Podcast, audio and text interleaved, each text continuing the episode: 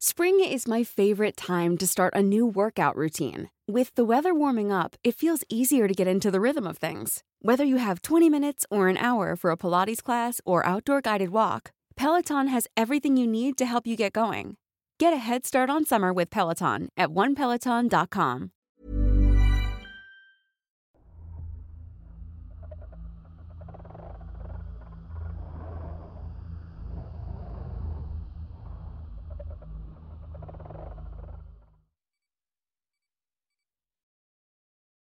La oveja negra.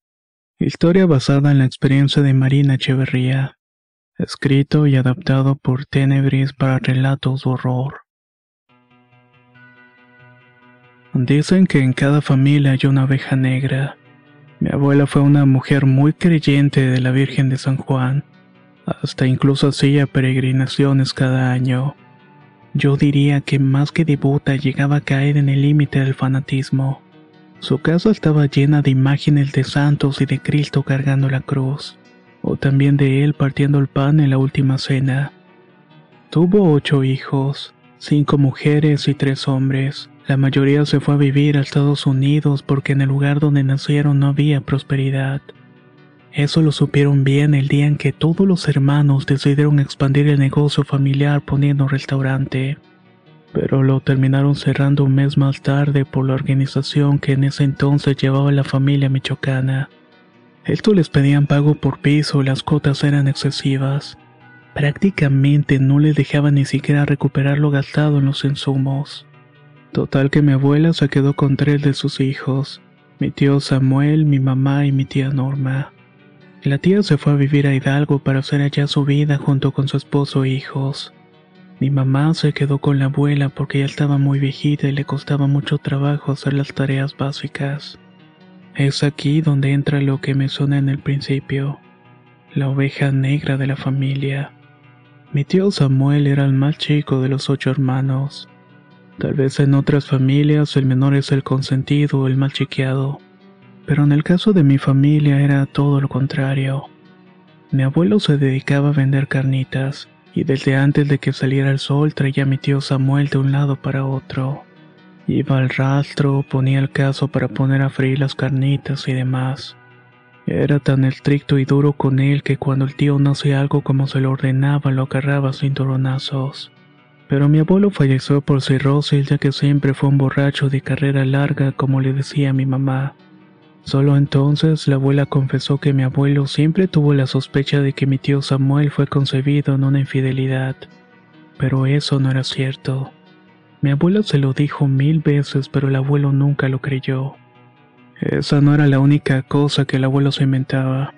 En las vacaciones, que era cuando lo iba a visitar, a veces lo encontraba sentado en el patio con su botella y un cigarro en la mano llorando. Se me acercaba para preguntarle qué tenía, el abuelo me decía que veía sombras entrando los cuartos. O incluso llegó a decir que veía un hombre de dos metros de piel roja y cuernos de toro. Este siempre se encontraba sentado en la entrada de la casa. Yo creía que todo eso era producto del alcohol que tomaba porque a veces ni siquiera me reconocía. Una vez hasta entró a mi cuarto pensando que era mi abuela y quiso tocarme. Gracias a Dios no pasó nada, pero es algo que nunca voy a olvidar. El alcohol es un verdadero demonio que cambia a las personas y las embrutece. Total que yo le creo a mi abuelita que mi tío Samuel sí era hijo de mi abuelo. Pero de todos modos eso poco le importó. Cuando falleció el abuelo el tío cambió demasiado. Él también comenzó a agarrar la botella y a llegar muy tarde a la casa y había noches que ni siquiera llegaba. Mi abuela se la vivía en un mar de angustia porque mi tío Samuel se perdía más y más. Una de esas tantas noches en las que mi tío se iba a la calle sin decir a dónde regresó a la casa como a la una de la mañana. Llegó azotando las puertas y mi mamá y yo estábamos con mi abuela y escuchamos el escándalo. Salimos a ver qué estaba pasando y fuimos al cuarto de mi tío. Se había encerrado con seguro y gritaba que lo dejaran en paz. Me sorprendí mucho porque les juro que adentro se escuchaba como si hubiera una gran pelea. Y de hecho lo que pensamos es que probablemente se estaba peleando con alguien ahí dentro. Intentamos abrir la puerta pero estaba cerrada. Los gritos que pegaba mi tío eran horribles y seguía diciendo que lo dejaran en paz. Al cabo de una media hora dejó de escucharse la revuelta y todo quedó en silencio. Nosotras seguíamos en la puerta esperando que mi tío nos pudiera abrir. Mi abuela estaba muy alterada y lloraba mucho. Le suplicó a mi tío que por favor le abriera la puerta en el nombre de la Virgen de San Juan. Entonces escuchamos que mi tío se arrastró para abrir la puerta. Fue algo horrible verlo todo ensangrentado. Tenía una cortada en la cabeza porque le habían quebrado una botella. La pregunta que estaba en el aire es quién había sido.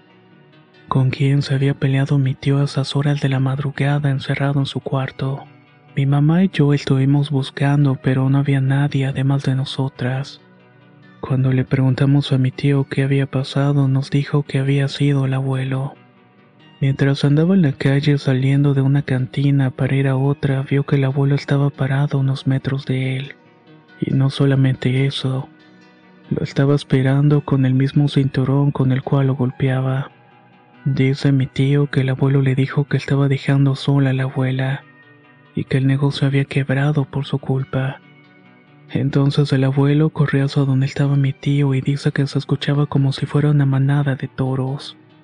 Aunque hizo el intento de esconderse al poner seguro en la puerta del cuarto, no pudo escapar. El abuelo le dio una golpiza brutal y despiadada. Mi tío dijo que mientras lo estaban golpeando, los ojos del abuelo parecían dos llamas de fuego. Entre mi madre, mi abuela y yo limpiamos las heridas del tío Samuel. Lo que más me llama la atención es que mientras lo estaba ayudando pude ver con mis propios ojos las marcas de unos cinturonazos. A partir de ese día mi tío Samuel contaba que era perseguido por el alma del abuelo. No lo dejaba ni de día ni de noche. Esto no sobra de Dios, nos dijo la abuela. Mi pobre viejo al final cayó en las garras del demonio. Yo también creo que mi abuelo era tan malo que hasta luego de muerto venía a atormentar al pobre tío. Lo más triste de esta historia es que unos meses después encontramos a mi tío muerto en su cuarto. Decidió acabar con su vida por mano propia. Lo único que dejó fue un papel donde se despedía de la abuela y le pedía perdón por abandonarla. El infierno está aquí en la tierra, escuché decir varias veces, y yo creo que es cierto. Hay gente que vive su vida con tantos tormentos y castigos injustos que no dudo que el demonio es el príncipe de este mundo, tal y como lo hizo Jesús en los Evangelios. Espero que contar esta historia sobre mi familia les haga reflexionar el cómo tratamos a nuestros seres queridos.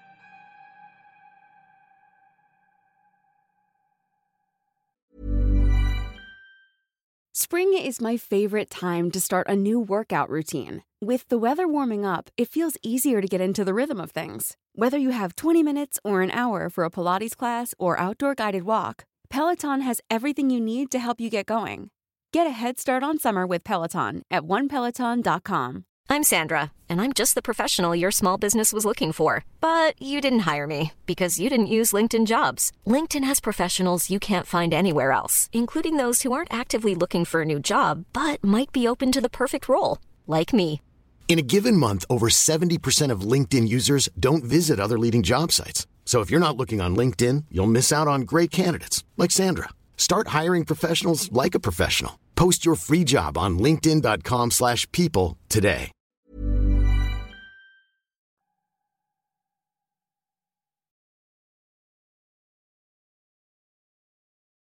Mi mejor amigo. Historia basada en la experiencia de Pablo. Nací en una familia de brujas. Mi abuela y mi mamá se han dedicado a la brujería por años, aunque no la usan para otras personas. Todos sus conocimientos los aplican para ellas mismas y así mejoran o en dado caso empeoran sus vidas.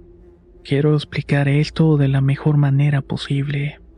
Aunque supieran varias cosas de amarres, males de ojo y atraer buena fortuna, nunca lo hicieron público. Cuando querían atraer a un hombre hacían un ritual con su fotografía. Usaban veladoras, listones de varios colores, etc. Si necesitaban dinero, ponían monedas en agua preparada y al poco tiempo salíamos de las malas rachas. De hecho, podríamos decir que mi familia es acomodada. Vivíamos en la zona de clase alta de la ciudad y nuestro apellido reconocido a nivel estatal. La gente de afuera nos ve como una familia feliz, pero en realidad muchos miembros de mi familia están podridos. Ellos viven por ambición para seguir acumulando dinero y hacer su santa voluntad. Yo decidí dedicarme al arte y hago pinturas de las que vuelco mi ingenio y creatividad. Lo que me gustaría contarles sucedió cuando era pequeño. A mi abuela no le gustó que mi mamá se casara con mi padre porque no venía de una familia adinerada. Entonces hizo cuanto ritual sabía para que mis padres se separaran. Como mi madre sabía bien las artimañas de mi abuela, siempre encontró modo de contrarrestarlo, ya que estaba y sigue estando enamorada de mi padre. Una vez que se casaron, mis papás decidieron poner su casa en otro lugar para vivir tranquilos. Al poco tiempo mi mamá salió embarazada de mí. Todo estuvo bien hasta que cumplí cuatro años. Al parecer nací con una sensibilidad a percibir ciertas cosas. Sombras, voces y también podía ver entidades muy extrañas. Eran siluetas que atravesaban las paredes, niños que se escondían en los armarios de las casas. También veía animales que nadie aparte de mí podía notar. Gatos, perros y algunas veces llegué a ver aves negras muy grandes parecidas a sopilotes. Entre estas entidades estaba un duende. Dice mi mamá que desde que cumplí un año me veía reír y jugar solo, aunque parecía que alguien me estaba acompañando. Eso no le dio buena espina, pero también consideró que podría tratarse de mi imaginación. Sin embargo, entre más iba creciendo, más se convencía de que un hombre arrugado como yo le llamaba era real. Una tarde estaba jugando en el patio de la casa con el duende cuando mi mamá fue por mí. Me sentó en sus piernas y me pidió que le describiera a este señor con el cual me estaba entreteniendo. Le respondí que era un hombre muy chiquito de mi estatura. Aunque era un señor, no era alto como ella o como mi papá. Su piel estaba llena de arrugas y tenía un bigote blanco ojos chiquitos y orejas muy grandes. Me gustaría agregar que yo no recuerdo este duende. La descripción que escucharon me la dijo mi mamá varios años después de traer esta anécdota a mi vida. Pero a ella le preocupaba mucho que yo dijera todo esto, y no tenía manera de ver al dichoso duende ya que ellos se dejan ver por quienes han elegido. Con sus ahorros mis papás pusieron una escuela de natación. Mi mamá me tenía en su pequeño espacio cercado para que no fuera al agua mientras daba las clases. Ella cuenta que de un momento a otro volteó para vigilarme y ya no estaba. Me buscó por todas partes hasta que me vio en la orilla de la parte más profunda de la piscina. Cuando me preguntó cómo llegué ahí, le dije que el arrugado me sacó de donde estaba. Me dijo que me metiera a nadar porque era muy divertido. Pudo salvarme a tiempo, pero esta experiencia fue suficiente para decidir que debía poner un alto al famoso duende. Me acuerdo bien que mi mamá me subió a un lavadero y me bañó con aguas de varias flores y plantas. Eran pétalos de rosa, eucalipto, romero. Después me barrió tres huevos de pato y volvió a ponerme el agua. A partir de esa tarde dejé de ver cosas. Lo que más me sorprendió es que no puedo recordar al duende. En mi mente están los momentos que pasé con él. Incluso puedo recordar los juegos que me enseñaba, pero no recuerdo cómo era ese duende. Solo conservo una imagen borrosa de su apariencia física. Mi mamá dice que es un don especial de estas criaturas. Muchos de ellos juegan o hablan con los niños, pero cuando se aburren o es momento de abandonarlos por otra razón, borran de sus recuerdos ciertas características físicas o episodios completos de la infancia. Todavía hoy me alivia que mi mamá pudiera acabar con esta aparición con un ritual. A veces puedo escuchar cosas y soy sensible a ciertas presencias, pero nada que me pudiera resultar extraordinario. Esta es una experiencia que quise compartir con ustedes. Muchísimas gracias por su espacio y atención. Y si tú tienes alguna experiencia que te gustaría compartir con nosotros, no dudes en enviarnos un inbox al Facebook oficial de Relatos de Horror o bien al correo contacto arroba relatosdorror.com. Soy Antonio y nos escuchamos muy pronto.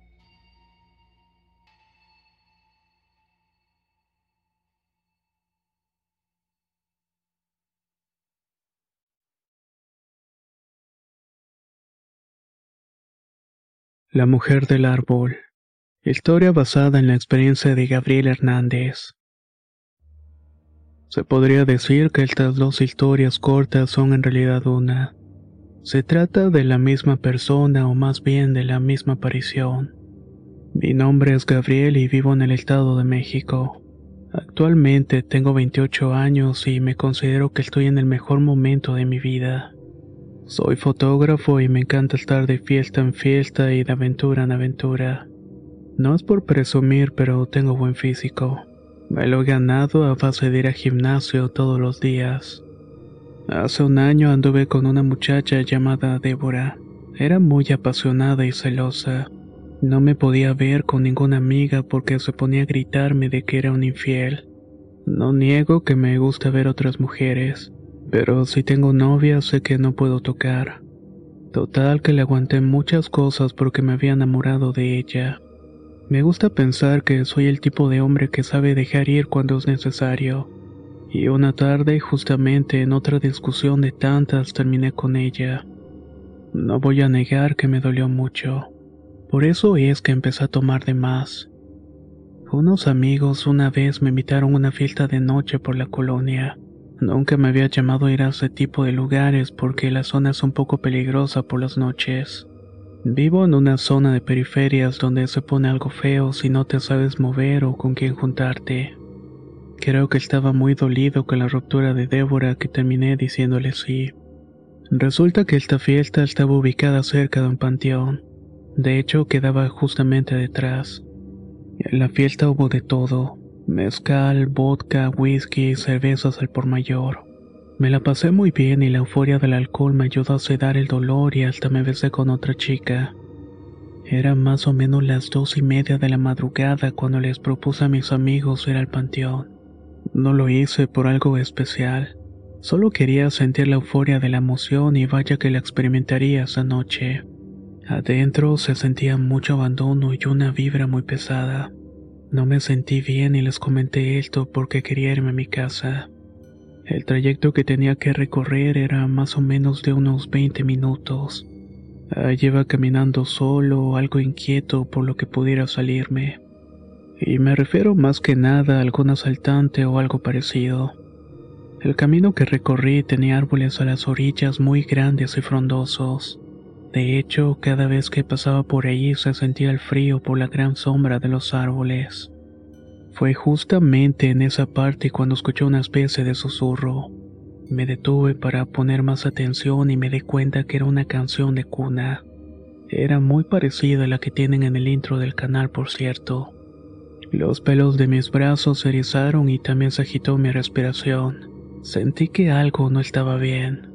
Yo no podía ver de dónde provenía la tonada, pero mi cuerpo me había alertado de que podía estar en peligro. No sé por qué, pero algo me dictó que volteara hacia arriba y ahí estaba. Era una mujer anciana que estaba en la rama de uno de los árboles. Sus pies estaban colgando y los balanceaba como si estuviera jugando. Nunca vi unos pies tan blancos y tan largos. Mi respiración se cortó de golpe y hasta pude sentir que se paró el corazón también. Me quedé congelado y no tenía control sobre mis movimientos. Solo estuve parado en medio del camino de tierra escuchando cómo el canto de esa aparición iba transformándose. Solo estuve ahí parado en medio del camino de tierra. Poco a poco iba escuchando cómo el canto de esta aparición se iba transformando en una carcajada. Vete, escuché que alguien dijo. Vete, volvió a repetir. Esta vez corrí lo más fuerte que me dieron los pies y no paré hasta llegar a mi casa. Ya no me sentía borracho. Parecía que lo que había vivido era una alucinación. O al menos eso era lo que pensaba. Al día siguiente le conté a mi mamá lo que había pasado. Ella me dijo que ese camino era muy viejo, tanto así que los más ancianos del lugar llevan consigo crónicas que han contado. Estas han pasado de generación en generación donde afirmaban que los españoles en la conquista usaban la ruta para ir a dejar víveres pero también lo hacían para llevar prisioneros de guerra. Tal vez todo hubiera quedado así de no ser por otra noche en la que también salí de fiesta. Para este punto ya no me dolía tanto el asunto con mi ex, así que no necesitaba ahogarme con el alcohol.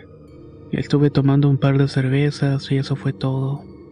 Una de mis amigas me pidió que la acompañara a su casa porque recientemente le habían asaltado. Le había quedado, digamos, una sensación de miedo. Creo que seguramente la mayoría de los que han pasado por algo así saben a lo que me refiero. No me fui hasta ver que entró a su casa. Como eran 40 minutos a la mía y ya no había transporte, me tuve que ir caminando. Ya habían pasado tres meses de que había visto a la mujer en la rama del árbol. La había apodado la bruja. De alguna forma le atribuí este estado de dolor y embriaguez a esa visión. Volví a pasar por el famoso camino de árboles como si nada. Iba cruzando por el mismo árbol de la vez anterior cuando... De nuevo sentí esa sensación de que no podía respirar. Mis extremidades se desconectaron de mi cerebro en ese momento. Esta vez lo primero que hice fue voltear hacia arriba y no había nadie. Ahora me giré hacia mi lado izquierdo y vi que detrás de un árbol se asomó una mujer. Estoy seguro que era la misma porque me pareció reconocer a la anciana. Era jorobada con una ropa muy vieja. Se alcanzaba a ver que era un vestido negro muy gastado y descolorido.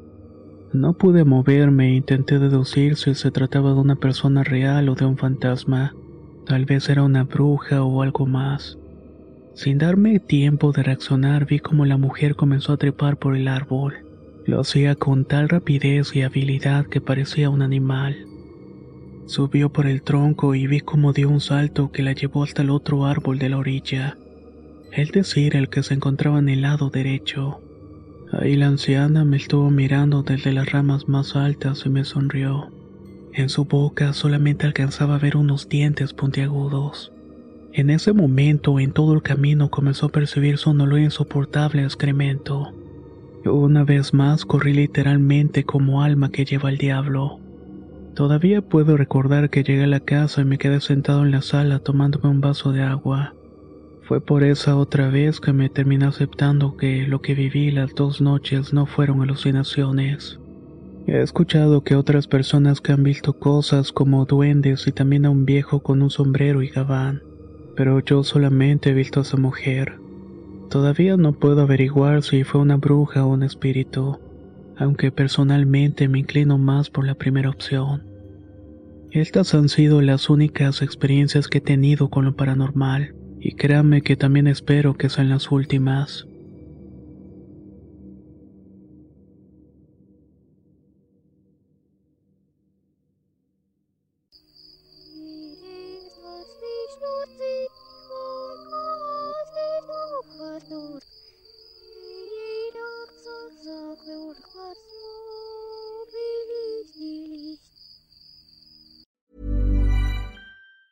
If you thought the only way to get a more defined jawline with natural looking results was through surgery, think again. Juvederm Volux XC is a non surgical injectable gel filler that improves moderate to severe loss of jawline definition and can help you achieve natural looking results with little downtime. Even better, this improved definition lasts up to one year with optimal treatment. No maintenance required. Improve jawline definition for a smooth, sculpted look with Juvederm Volux XC. For important safety information and to find a licensed specialist, visit juvederm.com. That's J U V E D E R M.com. Not for people with severe allergic reactions, allergies to lidocaine, or the proteins used in Juvederm. Common side effects include injection site redness, swelling, pain, tenderness, firmness, lumps, bumps, bruising, discoloration, or itching. There's a risk of unintentional injection into a blood vessel, which can cause vision abnormalities, blindness, stroke, temporary scabs, or scarring. Talk to a licensed specialist to find out if it's right for you. Hey, it's Paige DeSorbo from Giggly Squad. High quality fashion without the price tag. Say hello to Quince. I'm snagging high-end essentials like cozy cashmere sweaters, sleek leather jackets, fine jewelry, and so much more. With Quince being 50 to 80% less than similar brands.